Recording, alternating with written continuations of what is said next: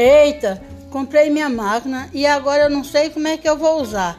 Eu não sei como é que bota o botão para encher de água. Eu não sei de que tanto d'água é que entra na máquina. Eu não sei o que é que eu. Como é que eu vou usar? Epa, tem aqui um manual. Não será melhor ler? Eu, eu vou tentar chamar minha filha para ler para mim, para mim poder usar. Quem já não passou por uma situação assim?